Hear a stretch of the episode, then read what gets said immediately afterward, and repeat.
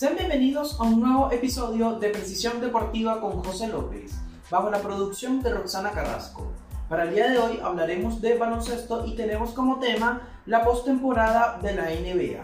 Como bien es sabido, ya se está en la fase definitoria del mejor baloncesto del mundo. Ya algunos equipos se despidieron de los playoffs no contaron con la misma fortuna que en años anteriores, como es el caso de los Ángeles Lakers, quienes fueron campeones en la temporada 2019-2020. Sin embargo, en esta temporada se fueron temprano en los playoffs, ya que fueron eliminados en primera ronda por el conjunto de los Phoenix Suns. También los actuales subcampeones, y hablo del Miami Heat, fue eliminado en la primera ronda de la postemporada, ya que fueron barridos por el conjunto de los Milwaukee Bucks en tan solo cuatro compromisos. Así que el conjunto de Miami no pudo siquiera pelear algún juego allí al conjunto del equipo de los Milwaukee Bucks y lamentablemente para ellos también se despiden temprano en esta temporada 2020-2021 de la NBA. También fueron eliminados el conjunto de los New York Knicks por los Atlanta Hawks quienes avanzan por primera vez en cinco temporadas a las semifinales de conferencias. Sin embargo, quisiera iniciar este podcast hablando un poco sobre la conferencia este de la NBA y hablar un poco también del principal candidato a llevarse el título del mejor baloncesto del mundo. Y hablo de los Brooklyn Nets, quienes son el principal candidato a ser campeones tienen a ese Big Three allí bien conformado, se le conoce de esta manera ya que tienen a tres estrellas jugando al mismo momento y hablo de Kyrie Irving, de James Harden y de Kevin Durant. Sin embargo, me parece que este conjunto de Brooklyn también tiene jugadores de rol que están haciendo el trabajo en este momento dentro de la cancha, están aportando mucho en defensa, están aportando mucho en ofensiva, sobre todo los tiros de tres cuando quedan abiertos, ya que la defensa se enfoca más en minimizar el rendimiento ofensivo de jugadores como Kevin Durant y James Harden. Allí es donde entra la dinámica ofensiva Joe Harris, quien tiene un gran tiro de media y larga distancia y eso es lo que le permite tratar de aportar su granito de arena a este conjunto de los Brooklyn Nets. Si bien es cierto que tienen una baja sensible como la de Jeff Green, quien se lesionó y no va a poder jugar en todo lo que resta de postemporada, tienen a un jugador importante como lo es el joven pivot Nicholas Claxton, quien está haciendo muy bien el trabajo en cuanto a los rebotes y en cuanto a la defensa. Steve Nash no creo que le pida ser importante la ofensiva a este jugador, ya que es muy joven y por supuesto que las principales armas ofensivas están en los jugadores que ya les mencionaba, pero este jugador está haciendo un trabajo muy importante en la defensa, también le brinda un poco de atleticismo al conjunto de los Brooklyn Nets, tiene un gran salto, lo que le permite hacer cestas por un alley o tratar de postear allí a su rival. Un conjunto de Brooklyn Nets que eliminó al equipo de los Boston Celtics en tan solo 5 encuentros. Se dio un poco el pronóstico de prácticamente todo el mundo, ya que todos veían una barrida del conjunto de Brooklyn en esta serie. Sin embargo, me parece que más bien hizo mucho el conjunto de los Boston Celtics el quitarle un juego a los Brooklyn en esta serie. Un conjunto de los Celtics que quedan eliminados en 5 encuentros, a mi parecer fue una de las decepciones, de las tantas decepciones que tuvo la temporada de la NBA, porque este equipo jugó bastante mal en lo que fue la temporada regular, no contó con un arma ofensiva aparte de Jason Tatum, a pesar de que jugó Jalen Brown en gran parte de la campaña, pero después de su lesión prácticamente todo el peso ofensivo recayó en el alero ex de la Universidad de Duke, Jason Tatum. Es así como se espera en esta temporada muerta para el conjunto de los Celtics, bastante movimiento gerencial, bastante movimiento en cuanto a los jugadores también. De hecho, ya se confirmó la salida de Danny Ainge como presidente de operaciones del conjunto de los Boston Celtics. Ese cargo lo va a ocupar el actual entrenador de los Boston Celtics, Brad Stevens. Es decir, el conjunto de los Celtics para la temporada 2021-2022 necesita contratar a un entrenador. Y a mi parecer, el análisis que yo hago en cuanto a esta organización, me da la sensación de que tienen que buscar un entrenador que sea lo más parecido posible a Brad Stevens. Un entrenador joven, con ideas frescas de baloncesto, con un, un entrenador que priorice la buena defensa antes que un buen ataque y que tenga muy buen feeling, una buena comunicación con los jugadores, tal como lo hizo Brad Stevens cuando estuvo en el banquillo de los Boston Celtics. Así que me parece que el nuevo entrenador, el nuevo coach debería ir por esos lados. De igual manera, hay que ver qué sucede en cuanto a los traspasos o en cuanto a la firma de agentes libres. En este mercado de baloncesto no va a haber mucho agente libre de renombre, ya que Giannis Antetokounmpo renovó su vínculo con los Milwaukee Bucks. También parece que Stephen Curry vaya a renovar su contrato con el conjunto de los Golden State Warriors. Ya se confirmó de que LeBron James estaría reclutándolo para jugar juntos en el conjunto de Los Angeles Lakers. Así que hay que ver qué decisión decide tomar el conjunto de los Boston Celtics en esta temporada muerta. Si me apura, yo diría que le hace falta un pivot, ya que Tristan Thompson no puede solo jugar allí. Si bien es cierto que Robert Williams, tercero, hizo un gran trabajo allí en la defensa por parte de los Boston Celtics, pero después que se lesionó, quien también se lesionó, Kemba Walker, que lamentablemente no ha podido desarrollar su carrera de manera óptima en los Boston Celtics por culpa de una lesión de su rodilla que lo viene quejando desde temporadas anteriores, no ha podido demostrar toda su valía que sí hizo en los Charlotte Hornets. Así que hay que ver qué movimientos decide tomar el conjunto de los Boston Celtics de cara a la próxima temporada. Es así como el conjunto de los Brooklyn Nets eliminó a los Celtics en cinco encuentros para avanzar a las semifinales de conferencia. Su rival son los Milwaukee Bucks, quienes barrieron al conjunto de los Miami Heat en cuatro encuentros. Un conjunto de Milwaukee liderado por Giannis Antetokounmpo que realmente es positivo su rendimiento dentro de la cancha, tanto en ofensiva como en defensa, a pesar de que en ofensiva le están marcando mucho la penetración, le están marcando mucho esos ataques al aro, ya que es, es un jugador muy rápido y por su estatura hace que sus zancadas sean bastante largas y es prácticamente imparable una vez que decide marcar el primer paso en su ataque hacia el aro. Es por esto que le están dando el tiro de media y larga distancia y Giannis Antetokounmpo ha mejorado mucho eso en su rubro ofensivo, los tiros de media y larga distancia, lo que lo hace ser un jugador bastante imparable en ataque. También tiene la compañía de Drew Holiday, el base que es un especialista defensivo, es uno de los mejores defensores perimetrales que tiene el baloncesto en este momento. También tiene un muy buen manejo del balón y de vez en cuando tiene una ofensiva explosiva en cuanto a los tiros de media y larga distancia. También ha tenido un gran descubrimiento este conjunto de Milwaukee en esta postemporada o en esta temporada en, realidad porque tuvo un gran rendimiento en cuanto a la temporada regular y no solamente en los playoffs. Y hablo del base Brin Forbes quien tuvo una gran serie contra el conjunto del Miami Heat con los tiros de media y larga distancia. Insertó muchísimos triples, le hizo muchísimo daño al conjunto de Eric Spolstra en esta postemporada y también fue como una especie de un factor X allí para el conjunto de los Milwaukee, quienes también está teniendo un gran rendimiento con el alero Chris Middleton, quien yo dije en podcasts anteriores que era lo más parecido o un jugador muy parecido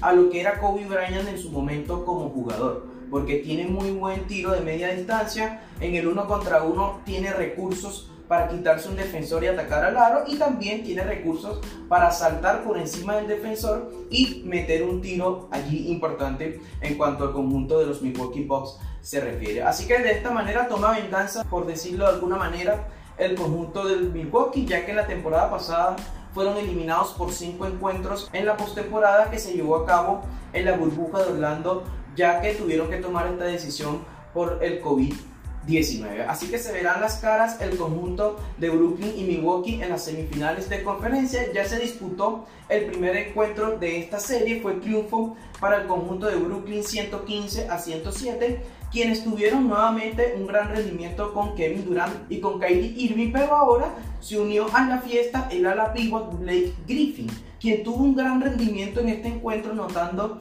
18 puntos y capturando 14 rebotes. Si se involucra en la ofensiva Griffin, yo pienso que este equipo de Brooklyn va a ser bastante difícil de detenerlo porque es un gran jugador. Lo demostró en los Clippers, también lo demostró en lo poco que jugó en los Detroit Pistons salió de esta organización porque él quiere jugar en un equipo que sea competitivo y en un equipo que sea candidato a ganar el anillo y tuvo un gran primer juego contra el equipo de los Milwaukee Bucks que prácticamente se vieron frustrados de ganar este primer encuentro a pesar de los 34 puntos que anotó Giannis Antetokounmpo. Esto es una serie que veo pareja a pesar de este primer triunfo, sin embargo creo que Brooklyn va a eliminar al conjunto de los Milwaukee Bucks en 6 encuentros. Ese va a ser mi pronóstico de cara a esta serie de postemporada. Ya cambiando un poco a las otras series de la conferencia este de la NBA, el conjunto de los Atlanta Hawks eliminó a los New York Knicks en cinco encuentros, un Trae que demostró todo su talento y toda su valía a pesar de estar jugando su primera postemporada en su carrera. Prácticamente él solo eliminó al conjunto de los New York Knicks con sus tiros de media y larga distancia y fue una serie un poco caliente allí porque hubo bastante roce físico dentro de la cancha. Hubo una que otra pelea que no gustó para nada en algunos aficionados del baloncesto, pero fue lo que hizo en parte que el equipo de los Atlanta Hawks avanzaran en esta serie de postemporada. No todo es Young, también hizo un gran trabajo Clint Capela en la pintura en cuanto a los rebotes y en cuanto a la defensa. De Andre Hunter y Kevin Urer tienen muy buen tiro de larga distancia y es lo que lo hace que la ofensiva sea un poco más dinámica. Quiero mencionar también un poco que desde la llegada del entrenador Nate McMillan, este equipo del Atlanta Hawks cambió mucho ya que el entrenador anterior no tenía mucho feeling con los jugadores y ahora se entienden un poquito más con el entrenador Macmillan dentro de la organización allí de Atlanta. Su rival en semifinales de conferencia va a ser los Philadelphia 76ers, quienes eliminaron también en cinco encuentros al conjunto de los Washington Wizards. Fue demasiado Joel Embiid, Danny Green, Seth Curry, Tobias Harris, Ben Simmons contra el equipo de Washington que prácticamente contó con la presencia de Bradley Beal y de Russell Westbrook que ya sabemos que en etapas decisivas toma muy malas decisiones dentro de la cancha y sin embargo pudieron sacar un encuentro. Aunque este encuentro que ganaron se confirmó la lesión en la rodilla derecha de Joel Embiid, algo que tiene un poco preocupado a la organización de Filadelfia de cara al futuro de esta postemporada, ya que sin el pívot camerunés el equipo no juega de buena manera y prácticamente está perdiendo a su principal arma ofensiva que tiene el equipo en cancha. Quisiera mencionar un poco sobre los equipos eliminados, tanto los Wizards como los Knicks. A mí me parece que el conjunto de Nueva York tuvo una temporada positiva, a pesar de que se fueron eliminados temprano en la postemporada, pero a mí me parece que nadie daba algo por este equipo de Nueva York. Nadie daba que este equipo clasificara a la postemporada y de la mano de un coach, un especialista defensivo como lo es Tom Thibodeau, hizo que este equipo compitiera allí en defensa y después en ataque tomar buenas decisiones y eso fue lo que lo llevó a ganar gran cantidad de juegos en esta temporada 2020-2021 y decir presente en una postemporada luego de largo tiempo el conjunto de los Knicks. Hay que ver qué decisiones decide tomar la gerencia, si puede mantener o no este núcleo de jugadores de cara al futuro y cómo pueden fortalecer en cuanto a jugadores se refiere de cara al futuro. Sin embargo, el conjunto de los Wizards, a pesar de que tenía un backcourt bastante interesante con Bradley Bill y con Russell Westbrook, Denny Abdilla tuvo un gran rendimiento en su primera temporada en la NBA. El israelí tiene un muy buen tiro de larga distancia. Sin embargo, lamentablemente para él se lesionó en su rodilla y fue una lesión de gravedad en el que prácticamente no pudo seguir jugando en lo que resta de temporada. Thomas Bryant también estuvo lesionado en esta temporada, no pudo decir presente en muchos encuentros por el conjunto de los Washington Wizards, pero si a mí me preguntan qué le hace falta a este equipo para ser aún más competitivo, a mí me parece que la gerencia debe tratar de buscar una tercera arma ofensiva de cara al futuro. Bien sea por medio de traspasos, el equipo tiene figuras jóvenes como para traer un jugador ya consolidado en la liga, el japonés Rui Hachimura, Thomas Bryant, está Denny Abdilla, o quizás sacar la chiquera y firmar a un agente libre de cara a la próxima temporada. Así que va a ser bastante interesante qué movimientos van a tomar los Washington Wizards de cara al futuro. Quisiera hacer esta pausa para invitarlos a seguirnos en nuestras redes sociales como Precisión DBA tanto en Instagram como en Twitter y Facebook y suscribirte a nuestro canal de YouTube ya que por acá estamos subiendo ahora los nuevos episodios de los podcasts de precisión deportiva y estamos haciendo trabajos de reportajes bastante interesantes en cuanto al béisbol, fútbol y baloncesto se refiere. Así que te invito nuevamente a suscribirte a nuestro canal de YouTube y seguirnos en nuestras redes sociales como Precisión DBA.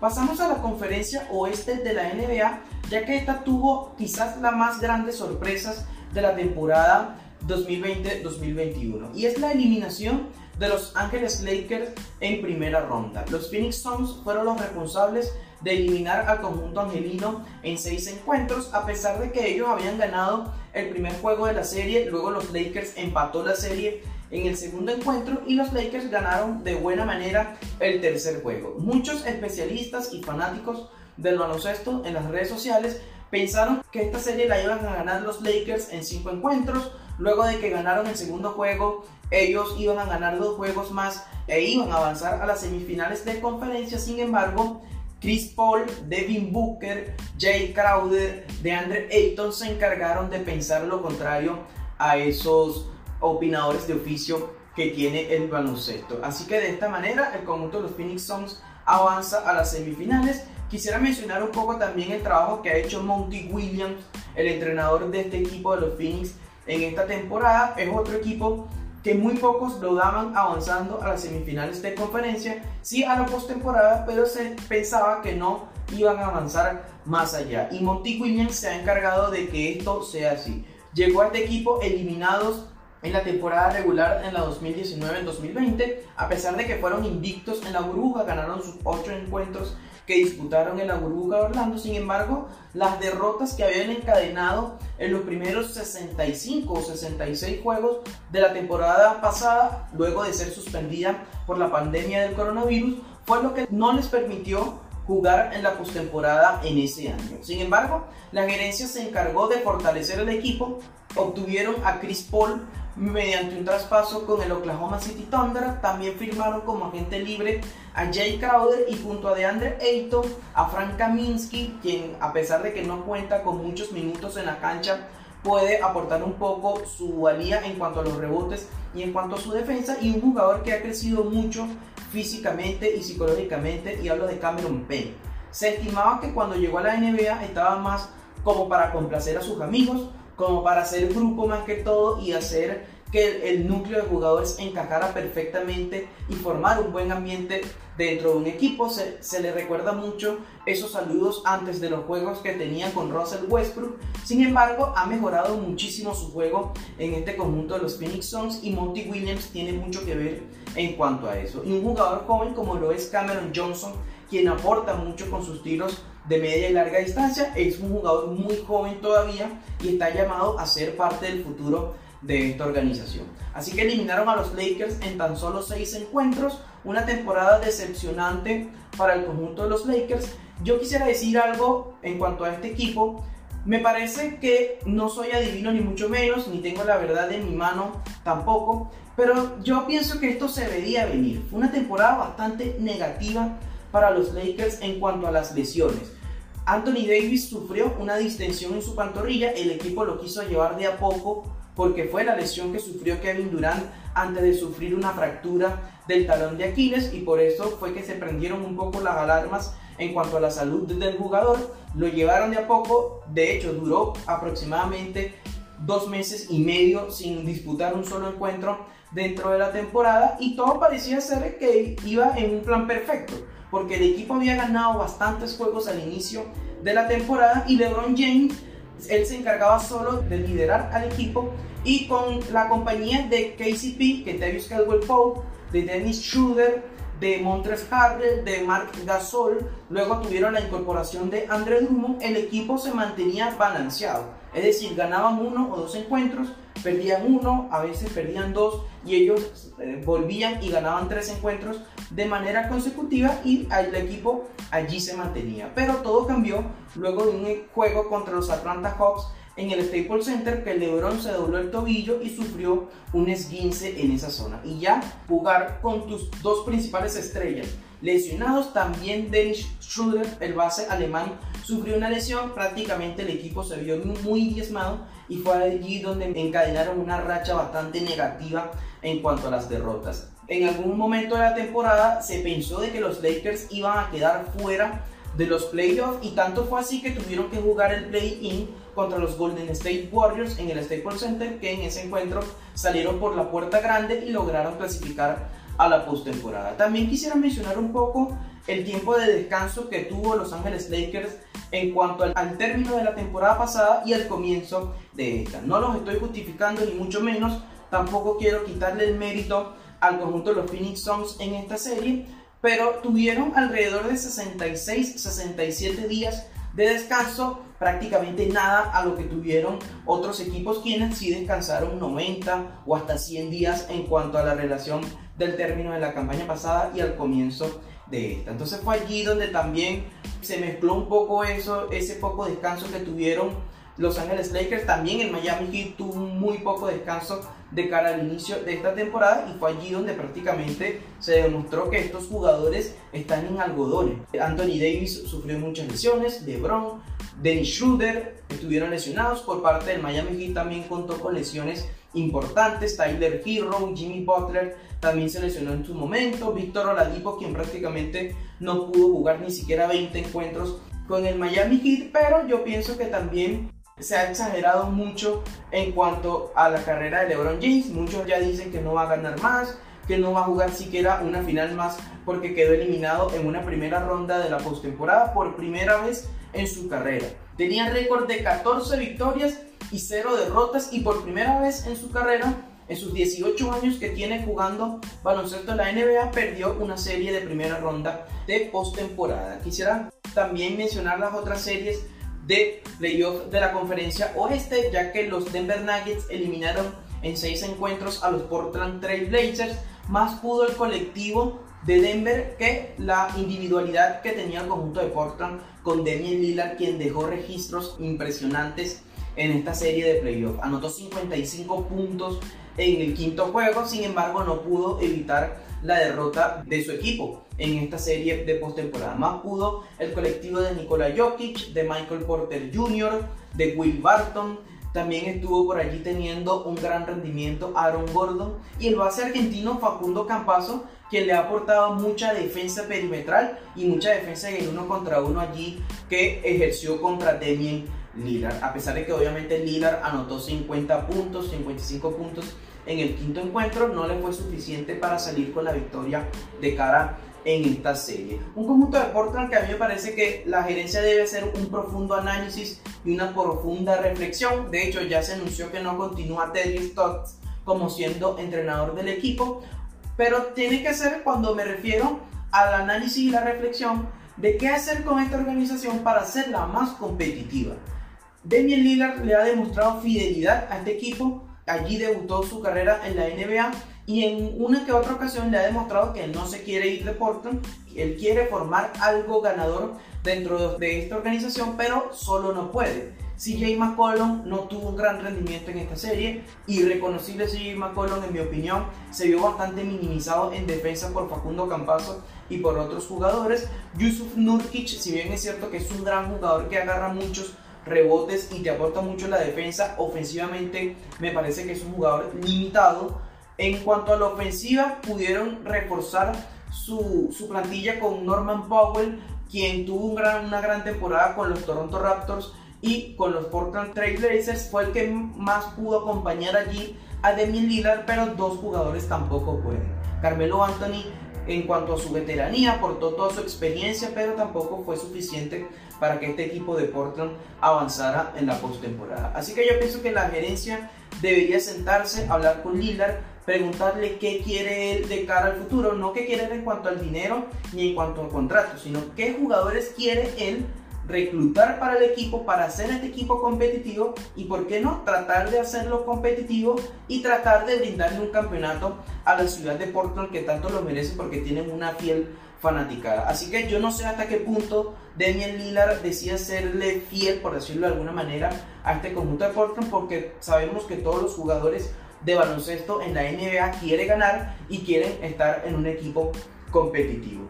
La otra serie de postemporada fue Utah Jazz contra los Memphis Grizzlies, un conjunto de Utah Jazz que perdió el primer encuentro en esta serie contra el equipo de Memphis, pero tuvo la baja de Donovan Mitchell por lesión en su tobillo.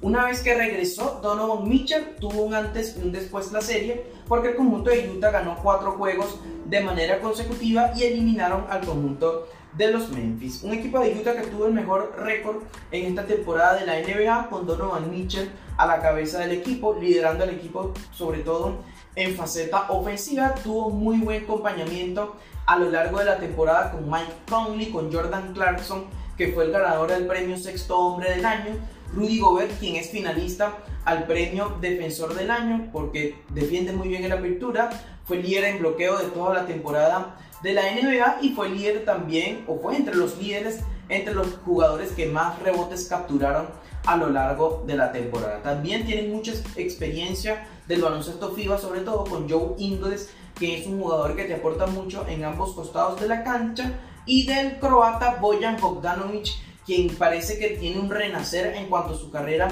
en el baloncesto se refiere. Tiene una muy buena arma ofensiva en cuanto a los tiros de media y larga distancia. Si no te puede anotar allí lejos del aro, lo hace cerca del aro porque tiene un gran poder de penetración también para atacar el aro. Así que el conjunto de Utah un poco se cumplió también el pronóstico. Eliminaron al conjunto de Memphis, que me parece a mí que demasiado hicieron con meterse siquiera en esta postemporada, ya que jugaron en el play-in, derrotaron al conjunto de los San Antonio Spurs, lo eliminaron y en el segundo encuentro del play-in fueron a jugar a la cancha de los Golden State Warriors en calidad de visitante y ganaron ese encuentro liderados por Ja Morant. Es un equipo que tiene una gran base en el futuro.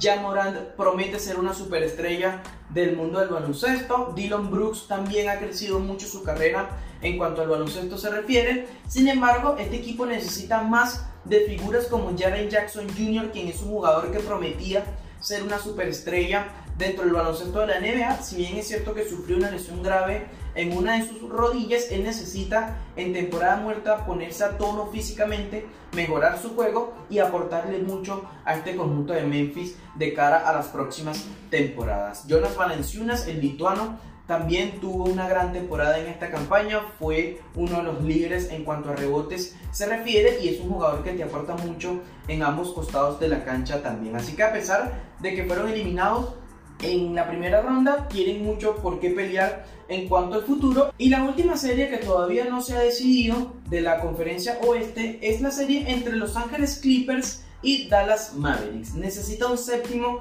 y decisivo encuentro que se va a disputar este día domingo. Una serie que ha tenido un antes y un después porque todo el mundo creía que el conjunto de Dallas iba a barrer o en su defecto iban a ganar esta serie en 5 o en 6 encuentros, ya que los primeros dos lo lograron ganar en el Staples Center allá en Los Ángeles al equipo de los Clippers. Luego el equipo de Los Ángeles se repuso e igualó la serie en Dallas. Fueron nuevamente al Staples Center y allí ganó Dallas para poner la serie 3 a 2. Nuevamente tuvieron que jugar en el American Airlines y cuando todo parecía ser que Doncic daba el salto de calidad, Tim Hardaway Jr. tuvo un gran rendimiento en este encuentro también. El equipo de los Clippers liderados por Kawhi Leonard, por Reggie Jackson que ha tenido una serie realmente espectacular. Ha tenido un renacimiento en cuanto a su carrera se refiere. Paul George ha sido de momentos, ha recibido muchas críticas en las redes sociales. Realmente me impresiona, yo tenía un pedestal a Paul George, a mí me parecía que era uno de los mejores jugadores en cuanto a la NBA se refiere, pero realmente ha quedado a deber su rendimiento en postemporada. Necesita acompañar más a Kawhi Leonard si el equipo de los Clippers quiere trascender un poco más allá en esta postemporada. Sin embargo, ganaron este sexto encuentro, forzaron el séptimo y decisivo encuentro que se va a disputar en la ciudad de Los Ángeles este día domingo. Por parte del conjunto de Dallas también me parece que ha quedado muchísimo a deber el rendimiento del pivot letón Kristaps Porzingis. Necesita un mejor rendimiento de Porzingis en cuanto a la cancha. No solamente son los rebotes y en la defensa, sino que necesita tener un arma ofensiva que acompañe a Doncic, que ha tenido una serie de postemporada realmente espectacular. El que gane el día domingo en esta serie se va a enfrentar